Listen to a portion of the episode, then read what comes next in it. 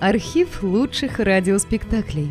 Друзья, мы обращаемся к тем, кто слушает наш канал. В последнее время канал сильно вырос и приобрел новую аудиторию. Содержать канал все сложнее. Надо обслуживать технику, хостинг, каналы связи, обеспечивать выход выпусков. Работа будет продолжена в любом случае. Выложена совсем малая часть материала. Обращаемся к вам за помощью. Будем благодарны любому пожертвованию в пользу канала.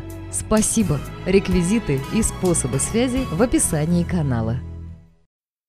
Пять апельсиновых зернышек. Просматривая мои записки о делах, которые вел Шерлок Холмс в период между 1882 и 1890 годами, я вижу множество невероятных и захватывающих историй. Одну из них я собираюсь изложить, настолько впечатляющими были ее подробности и леденящим душу исход. Хотя кое-что в ней так и осталось, да и останется под завесой тайны. Это случилось на исходе сентября, когда шторма разыгрались с особенной силой. Весь день завывал ветер, и дождь с силой колотил в окна. По мере того, как вечерело, буря становилась все яростней. Шерлок Холмс задумчиво сидел у камина, делая пометки в своих записях, в то время как я был погружен в чтение. Моя жена гостила у своей матери, и на несколько дней я снова стал обитателем квартиры на Бейкер-стрит. «Слышите? Позвонили в дверь. Кто бы это мог быть? Может, один из ваших друзей?» Кроме вас, у меня их нет. Я не любитель принимать гостей. Тогда клиент? Если так, то случай серьезный. Что еще может заставить человека выбраться из дома в такой день и час? Но, скорее всего, это приятельница квартирной хозяйки. Шерлок Холмс оказался неправ в своем предположении. В коридоре раздались шаги, а затем стук в дверь. Холмс развернул лампу так, чтобы свет падал на свободный стул, где должен был занять место посетитель. «Входите», — сказал он. Вошедший был молод, лет двадцати двух, опрятного вида и аккуратно одет. В его облике чувствовались утонченность и изящество — Струйки воды, стекавшие с его зонта и водонепроницаемого плаща, говорили о том, какое буйство дождя ему пришлось выдержать по пути сюда. В свете лампы он взволнованно огляделся. Я обратил внимание на его бледность и отчаянный взгляд. «Простите за беспокойство. Надеюсь, я не сильно помешал. Боюсь, что со мной в вашу уютную комнату ворвалась буря». Дайте-ка мне ваш плащ и зонтик. Пусть отдохнут вот здесь, на крючке, и подсохнут. Я вижу, вы приехали с юго-запада? Да, из Хоршема. Это глина и меловые породы на носках ваших сапог легко узнаваемы. Я пришел за советом. Об этом легко догадаться. И, и за помощью. А вот ее не всегда легко оказать. Я слышал о вас, мистер Холмс. От майора Предегаста. Вы спасли его от скандала в танкербельском клубе. А, да-да-да-да-да. Его тогда ложно обвинили в мошенничестве за карточным столом. Он сказал, что вы способны решить любую проблему. Он преувеличивает. Что у вас никогда не бывает неудач. Четыре раза я проигрывал мужчине и один раз женщине. Но что это по сравнению с количеством успешных расследований? Прошу вас, садитесь поближе к камину и расскажите мне подробности вашего дела. Оно необычное. О, с обычными ко мне не приходят. Я последняя инстанция. И все же я сомневаюсь, сэр, что со всем своим опытом вы когда-нибудь сталкивались с более таинственными событиями, чем те, которые случились с моей семьей. Вы меня заинтриговали. А, пожалуйста, изложите основные факты с самого начала, а затем я расспрошу вас о тех деталях, которые кажутся наиболее значительными мне. Меня зовут Джон Оупеншо. Моя собственная жизнь, насколько я могу судить, не имеет отношения к этой ужасной истории. Все дело в наследстве, которое я получил. Чтобы вы имели о нем представление, я должен начать рассказ издалека. У моего дедушки было двое сыновей – мой дядя Элайс и мой отец Джозеф. У отца была небольшая фабрика в Ковентри, И после изобретения велосипеда его предприятие стало процветать. Он получил патент на износостойкие шины, и дела пошли так хорошо, что ему удалось продать свой бизнес за большие деньги и уйти на пенсию обеспеченным человеком. Мой дядя Элайс еще молодым человеком эмигрировал в Америку и стал плантатором во Флориде, где, по слухам, добился больших успехов. Во время гражданской войны он сражался в армии Джексона, а после – Худа, где и получил чин полковника.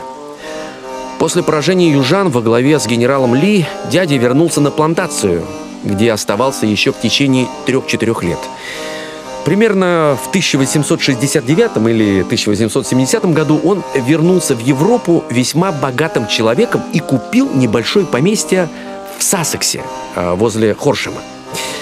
А, поводом покинуть Соединенные Штаты стала его неприязнь к чернокожим и недовольство политикой республиканцев, которые предоставили им свободу.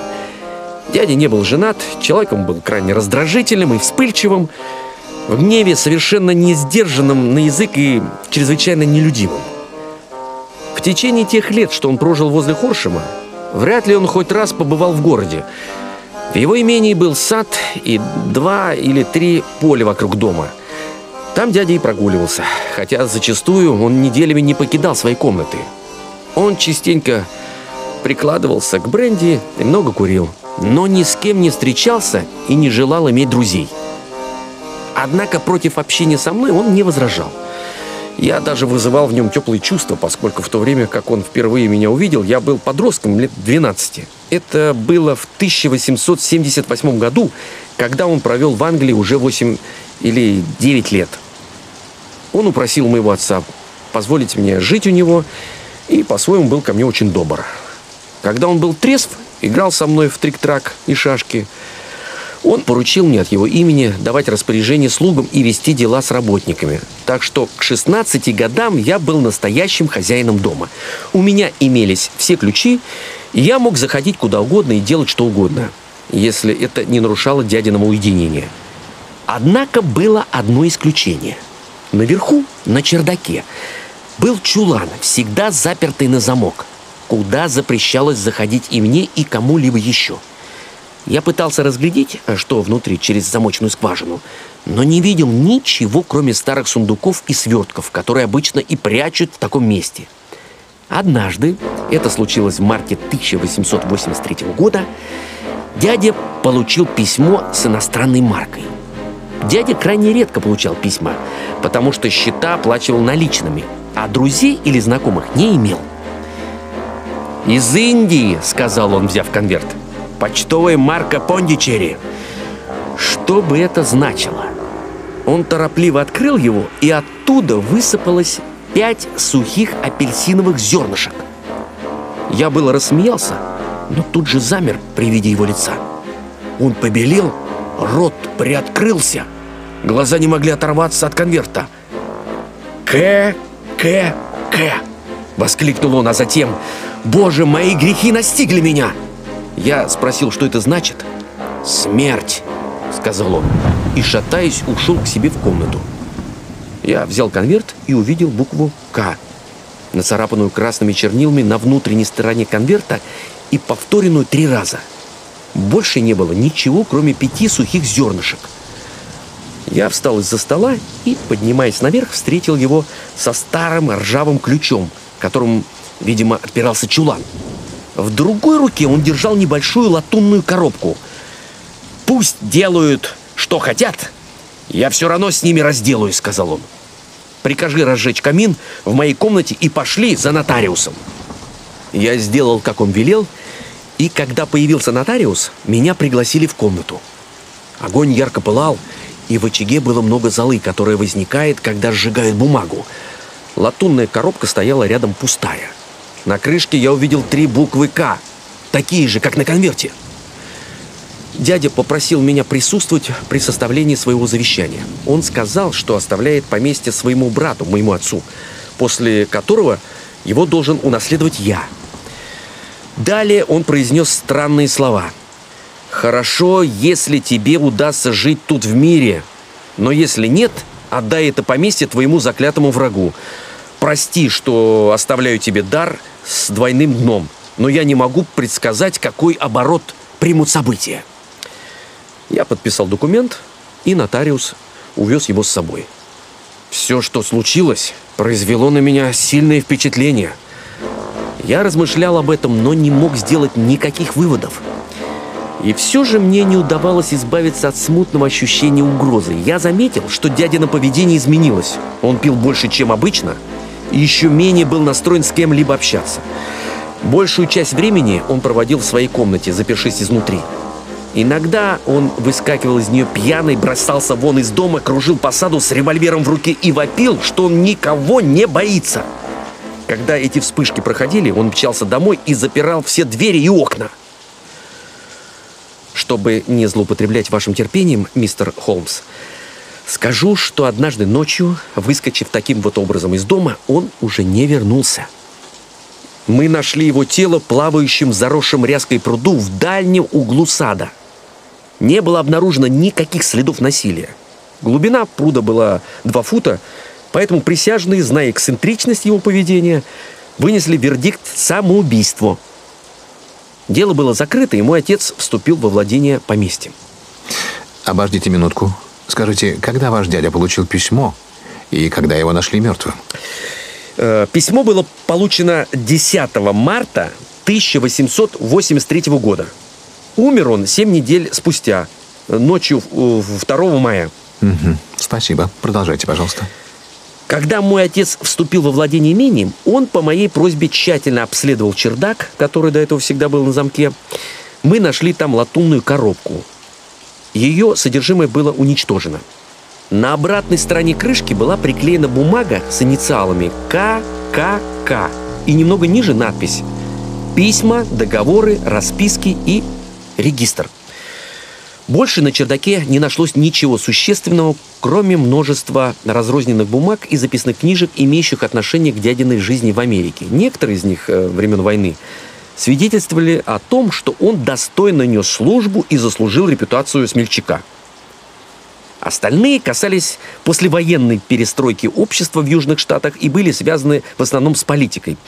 Очевидно, дядя принимал серьезное участие в противостоянии новым порядкам, которые устанавливали северяне.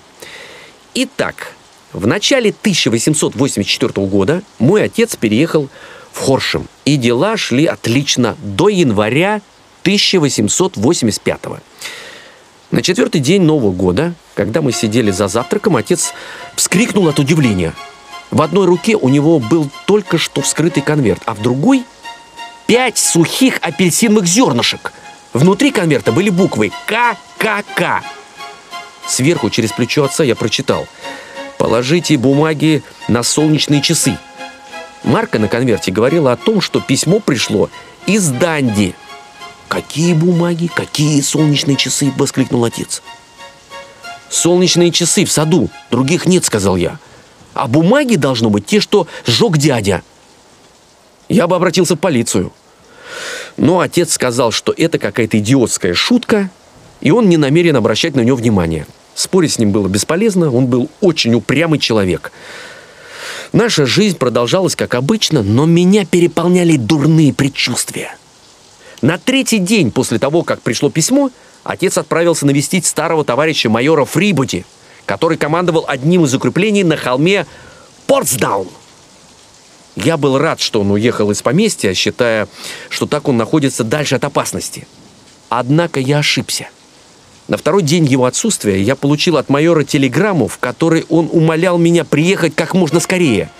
Мой отец упал в один из меловых карьеров, которыми изобилует эта местность, и сейчас лежал без сознания с травмой черепа. Я бросился в дорогу, но отец умер, не приходя в сознание. В тот злополучный день он возвращался из городка Фархем в сумерках. А поскольку местность была ему незнакома и карьер не обнесен заграждением, у присяжных не возникло ни малейшего сомнения в смерти от несчастного случая. Я тщательно исследовал все факты, но не обнаружил ничего, что могло бы свидетельствовать об убийстве. Никаких следов насилия, никаких следов ограбления. И незнакомцев в окрестностях замечено не было – но все же я был уверен, что отец пал жертвой какого-то жуткого заговора. Вот такие мрачные события привели к тому, что имение перешло в мои руки. Почему я от этого не избавился? Потому что был убежден, что причина наших бед как-то связана с прошлым дяди, и угроза будет висеть надо мной, где бы я ни очутился. Мой несчастный отец умер в январе 1885 года. И с тех пор прошло два года и восемь месяцев – все это время я спокойно жил в Хоршеме и уже начал надеяться, что проклятие, нависшее над нашей семьей, относилось только к старшему ее поколению. Слишком скоро успокоился. Вчера вечером я получил вот это. Молодой человек вынул из кармана смятый конверт и, повернувшись к столу, высыпал на него пять сухих апельсиновых зернышек. Вот конверт, почтовая марка лондонская, восточное отделение – а внутри те же самые слова, которые перед смертью прочитал мой отец. К, К, К. А затем положите бумаги на солнечные часы. Что вы сделали? Ничего. Ничего? По правде сказать, я почувствовал себя беспомощным. Я ощутил себя кроликом, вокруг которого обвивается змея. Ну уж нет. Вы должны немедленно действовать, или вы пропали. Сейчас нет времени для отчаяния. Я был в полиции. Они выслушали мой рассказ с улыбкой. Уверен, что инспектор решил, что все письма просто розыгрыши. А смерть моих родных действительно была несчастным случаем, не имеющим отношения к предупреждениям. Невероятная глупость. И все же они дали мне полицейского для охраны. Но почему вы... Почему вы не обратились ко мне сразу? Я не знал о вас. Только сегодня я разговорился с майором Предегастом и он рекомендовал мне обратиться к вам. Прошло уже два дня, как вы получили письмо. Действовать следовало раньше. Скажите, вы сообщили нам все или знаете что-то еще, что могло бы навести нас на след? Есть еще кое-что. Он порылся в кармане и выложил на стол кусочек выленившей бумаги, на которой виднелись синие чернила. Я помню, что в день, когда дядя сжигал бумаги, поля тетради лежащие в зале, были как раз такого цвета. А этот листок я нашел на полу в комнате, и думаю, он вылетел из камина и поэтому избежал уничтожения. Там упоминаются зернышки, но в остальном вряд ли он мог быть нам полезен. Это похоже на страницу из личного дневника. Почерк, несомненно, дядин. Холмс повернул лампу, и мы оба склонились над листком бумаги, который, судя по рваному краю, действительно был вырван из тетради. Он был озаглавлен «Май 1869». А ниже мы прочли следующие загадочные записи. Четвертое. Приходил Хадсон. Стоит на своем. Седьмое. Послали зернышки Макколи Парамору и Джону Свейну из Сент-Августина. Девятое. С Макколи все чисто. Десятое. С Джоном Свейном все чисто. Двенадцатое. Были у Парамора. Все в порядке. Спасибо, Джон. А сейчас вы не должны терять ни секунды. Мы не можем тратить время даже на то, чтобы я объяснил вам, в чем дело. Немедленно возвращайтесь домой и действуйте. Но что я должен делать? Сделать можно только одно, но сделать это надо немедленно.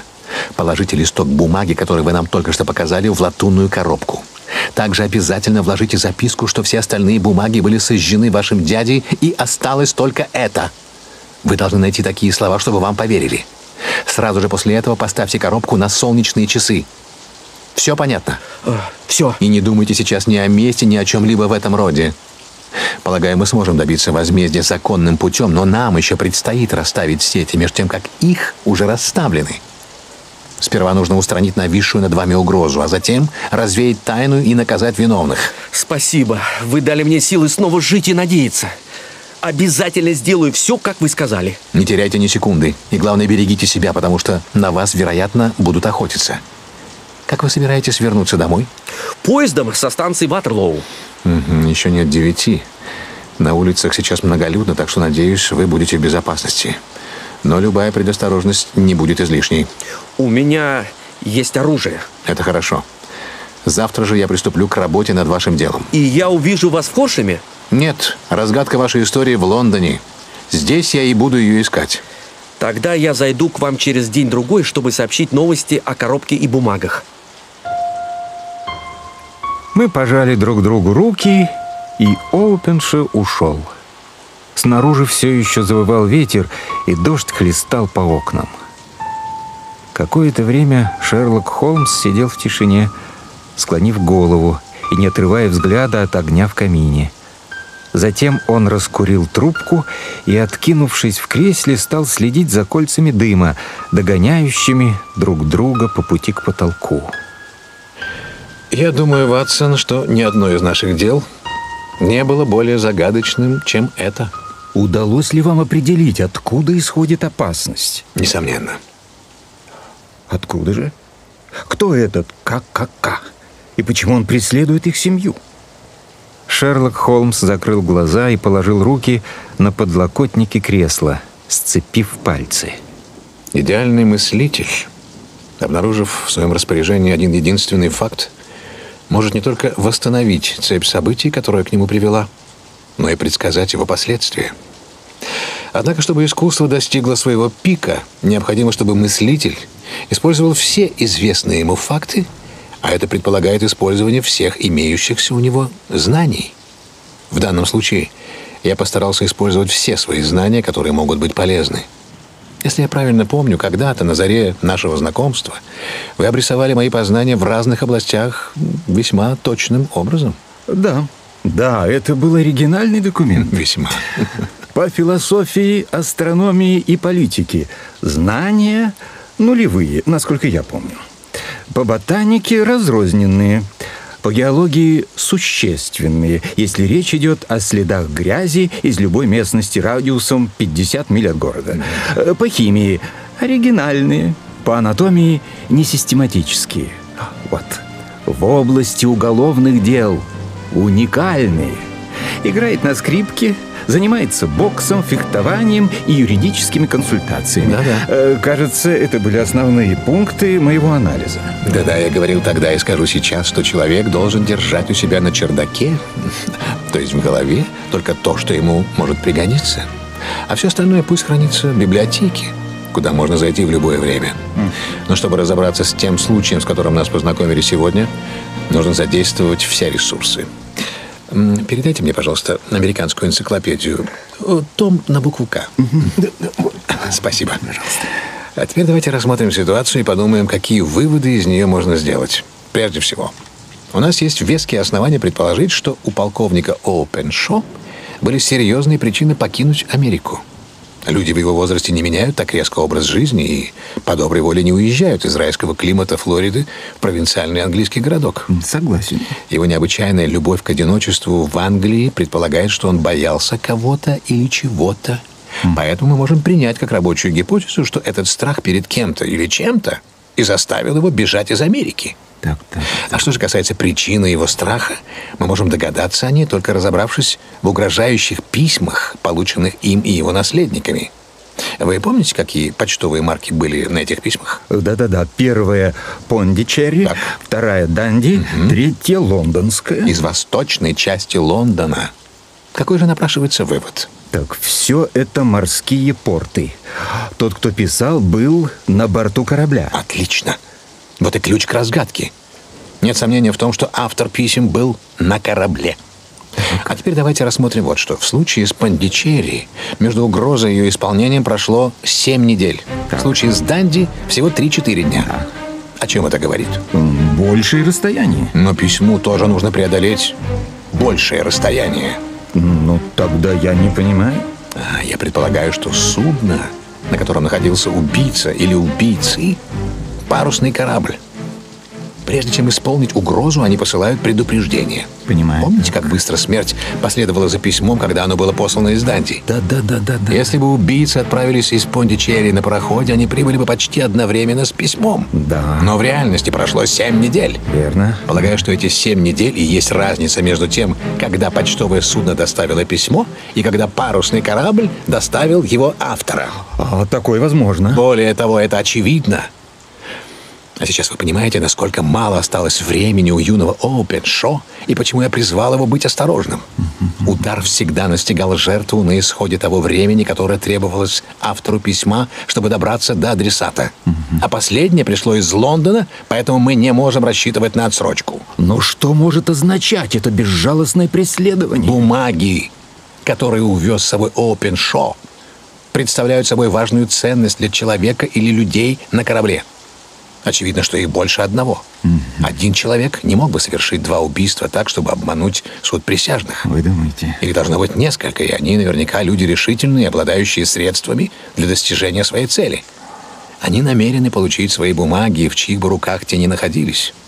Таким образом, вы видите, что ККК — это не инициалы одного человека, но аббревиатура, обозначающая общество. Но какое общество? Разве вы никогда не слышали о Куклукс-клане? Никогда. Холмс перевернул страницы энциклопедии у себя на коленях. Куклукс-клан. Ватсон, название происходит от звука, которое издает взводимый затвор ружья. Это страшное тайное общество было основано бывшими солдатами конфедерации в Южных Штатах после гражданской войны и быстро сформировало местные отделения в разных частях страны, а именно в Теннесси, Луизиане, Северной Южной Каролине, Джорджии и Флориде. Его силы использовались в политических целях, в основном для того, чтобы терроризировать негров-избирателей, а также убивать или выдворять из страны тех, кто не разделял его взгляды. Карательным акциям общества обычно предшествовало предупреждение, которое отправляли жертве в необычной форме. Где-то дубовые листья, где-то семена дыни, где-то апельсиновые зернышки. Получив предупреждение, жертва имела возможность или открыто отказаться от своих убеждений, или бежать из страны. Если человек игнорировал угрозу, его неминуемо настигала смерть, и, как правило, при необычных обстоятельствах. Общество было настолько четко организовано и выполняло свои намерения настолько неуклонно, что не было случаев, чтобы кому-либо удалось избежать его мести или чтобы убийцы были обнаружены. Несколько лет Куклукс-клан процветал, несмотря на все усилия правительства Соединенных Штатов. В 1869 году организация неожиданно свернула свою деятельность, хотя в дальнейшем периодически отмечались следы ее деятельности. Холмс отложил энциклопедию в сторону. Можно заметить, что организация прекратила действовать как раз в то время, когда Опеншо покинул Америку с их бумагами. Вот вам и причина, и следствие. Неудивительно, что за ним и его семьей охотятся. Вы догадываетесь, что в регистре и дневнике могли быть упомянуты некоторые самых влиятельных на юге штатов людей, и что те не смогут спать спокойно, пока документы не будут найдены. А та страница, которую мы видели... Соответствует тому, чего можно было ожидать. Там написано, если я не ошибаюсь, а, послали зернышки А, Б и С, что означает послали им предупреждение. Далее следуют записи, что с А и Б все чисто, а это значит, они покинули страну, а С нанесли визит. Боюсь, что с печальным результатом для С. Ну, доктор, я считаю, что мы должны немного развеять сгустившийся мрак. Единственное, что может пока что предпринять юный Опеншо, это выполнить мои указания, а нам остается только ждать завтрашнего утра.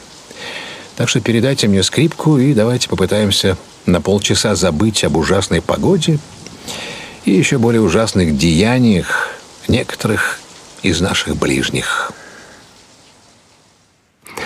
Утром небо прояснилось, но солнечный свет был приглушен туманом испарений. Когда я спустился к завтраку, Шерлок Холмс уже сидел за столом. Простите, что я вас не дождался. У меня сегодня много хлопот в связи с делом Олпеншо. Э, Что вы собираетесь предпринять? Это будет зависеть от того, что я узнаю в начале расследования. Возможно, придется ехать в Хоршем. Вы поедете туда сразу? Нет, начну с Лондона. Позвоните в колокольчик, и горничная принесет вам кофе. В ожидании кофе я взял со стола еще не раскрытую газету и просмотрел заголовки. От одного из них меня бросило в дрожь. Холмс, вы опоздали. Я боялся, что так и будет. Как они это сделали? Вот, послушайте. Трагедия возле моста Ватерлоо. Вчера между девятью и десятью часами вечера констебль Кук, дежуривший возле моста Ватерлоо, услышал крик о помощи и всплеск воды. К несчастью, ночь была очень темная из-за ливня и ураганного ветра, поэтому, несмотря на помощь нескольких прохожих, было совершенно невозможно вытащить пострадавшего. Была поднята тревога, и с помощью водной полиции тело в итоге удалось обнаружить. Им оказался молодой джентльмен, чье имя, судя по конверту, найденному в его кармане, Джон Оупеншо из Хоршема. Предположительно, он торопился, чтобы успеть на последний поезд со станции Ватерлоо, сбился с пути и пошел вдоль края причала для речных паромов. Следов насилия на теле не обнаружено. Несомненно, покойный стал жертвой несчастного случая. Мы сидели в молчании несколько минут. Я не помню, чтобы когда-нибудь Холмс выглядел таким опечаленным. Я, конечно, не должен опускаться до такого чувства, но это ранит мое самолюбие. Теперь для меня это вопрос чести. Если Бог даст мне сил, я накрою эту банду. Подумать только. О, Пеншо пришел ко мне за помощью, а я отправил его на смерть. Он вскочил со стула и стал кружить по комнате в сильном возбуждении. Щеки его пылали, он нервно сжимал и разжимал свои тонкие пальцы. От хитрые дьяволы! Как они смогли его туда заманить? Набережная в стороне от дороги на станцию. Но на мосту убийцы не могли осуществить свою цель. Там, очевидно, было слишком много людей даже в такую ночь. Ладно, посмотрим, кто в итоге возьмет верх. Сейчас я должен покинуть вас, Ватсон. Вы в полицию? Я сам стану полицией. А когда сплету сеть, пусть они ловят в нее мух. Весь день я был поглощен своими профессиональными обязанностями. А когда вернулся вечером на Бейкер-стрит, Шерлока Холмса еще не было дома. Около десяти вечера он появился, бледный и измученный. Подойдя к буфету, он оторвал от буханки хлеба кусок и стал жадно жевать его, запивая водой. Умираю от голода. Как ты не вспомнил, что нужно пообедать? И ничего не ели завтра? Ни крошки. Не было времени об этом думать. Вам удалось осуществить ваши планы? Вполне. Убийцы у меня в руках. Юный Оупен Шоуатсон недолго останется неотомщенным. Mm. Попробуем-ка сыграть с ними их собственную дьявольскую шутку. Что вы имеете в виду? Холмс взял из буфета апельсин и, разделив его на дольки, выдавил зернышки на стол. Пять из них он положил в конверт, на внутренней стороне которого написал «Ша-Ха за Д-О». Затем он запечатал его и написал адрес. Капитану Джеймсу Келхуну, Барк «Одинокая звезда», Саванна, Джорджия. Письмо будет ждать его, когда он войдет в порт. Пускай проведет бессонную ночь. А кто такой этот капитан Келхун? Главарь их банды. Я доберусь и до остальных, но сперва он. А как вы его нашли? Я провел весь день, просматривая судовой регистр Ллойда и документы, отражающие движение каждого корабля, бросавшего якорь в Пандичерри в январе-феврале 1883 года. Там было зарегистрировано 36 судов значительного водоизмещения – Одно из них, «Одинокая звезда», сразу привлекло мое внимание. Хотя оно и прибыло в Пандичерри из Лондона, это судно носит то же название, что и один из американских штатов. И что потом? Я просмотрел список кораблей, бросавших якорь в Данди, и обнаружил, что «Одинокая звезда» была там в январе 1885 года. Вот как? Тогда мое подозрение перешло в уверенность, и я навел справки о судах, стоящих в лондонском порту в настоящее время. И? «Одинокая звезда» была там на прошлой неделе. Mm. Я отправился к месту ее стоянки, но сегодня утром она снялась с якоря и отправилась назад в саванну. Я послал телеграмму в Грейвсенд и узнал, что она проходила там некоторое время назад, а поскольку ветер восточный, она наверняка сейчас проходит мимо Гудвинских мелей и находится недалеко от острова Уайт. Что вы собираетесь предпринять? Они уже в ловушке. Капитаны двое помощников, как мне удалось узнать, единственные американцы на корабле. Остальные финны и немцы. Мне также известно, что всех троих не было на борту прошлой ночью. Да-да, это сообщил один из портовых рабочих, грузивших товар на судно. К тому времени, как одинокая звезда прибудет в саванну, почтовый пароход уже доставит мое письмо, а полицию саванны известили по телеграфу, что три джентльмена на борту разыскиваются по обвинению в убийстве. Но даже самый тщательно продуманный план порой терпит крах. Убийцы Джона Оупеншо так и не получили апельсиновые зернышки, знак того, что некто столь же хитроумный и решительный, как они сами, идет по их следам. Штормы равноденствия были чрезвычайно сильны в том году. Новости из саванны об одинокой звезде так и не дошли до нас. Но все же мы узнали, что где-то на просторах Атлантики видели качающийся на волнах обломок корабля с буквами «ОЗ». Это все, что мы узнали о судьбе одинокой звезды.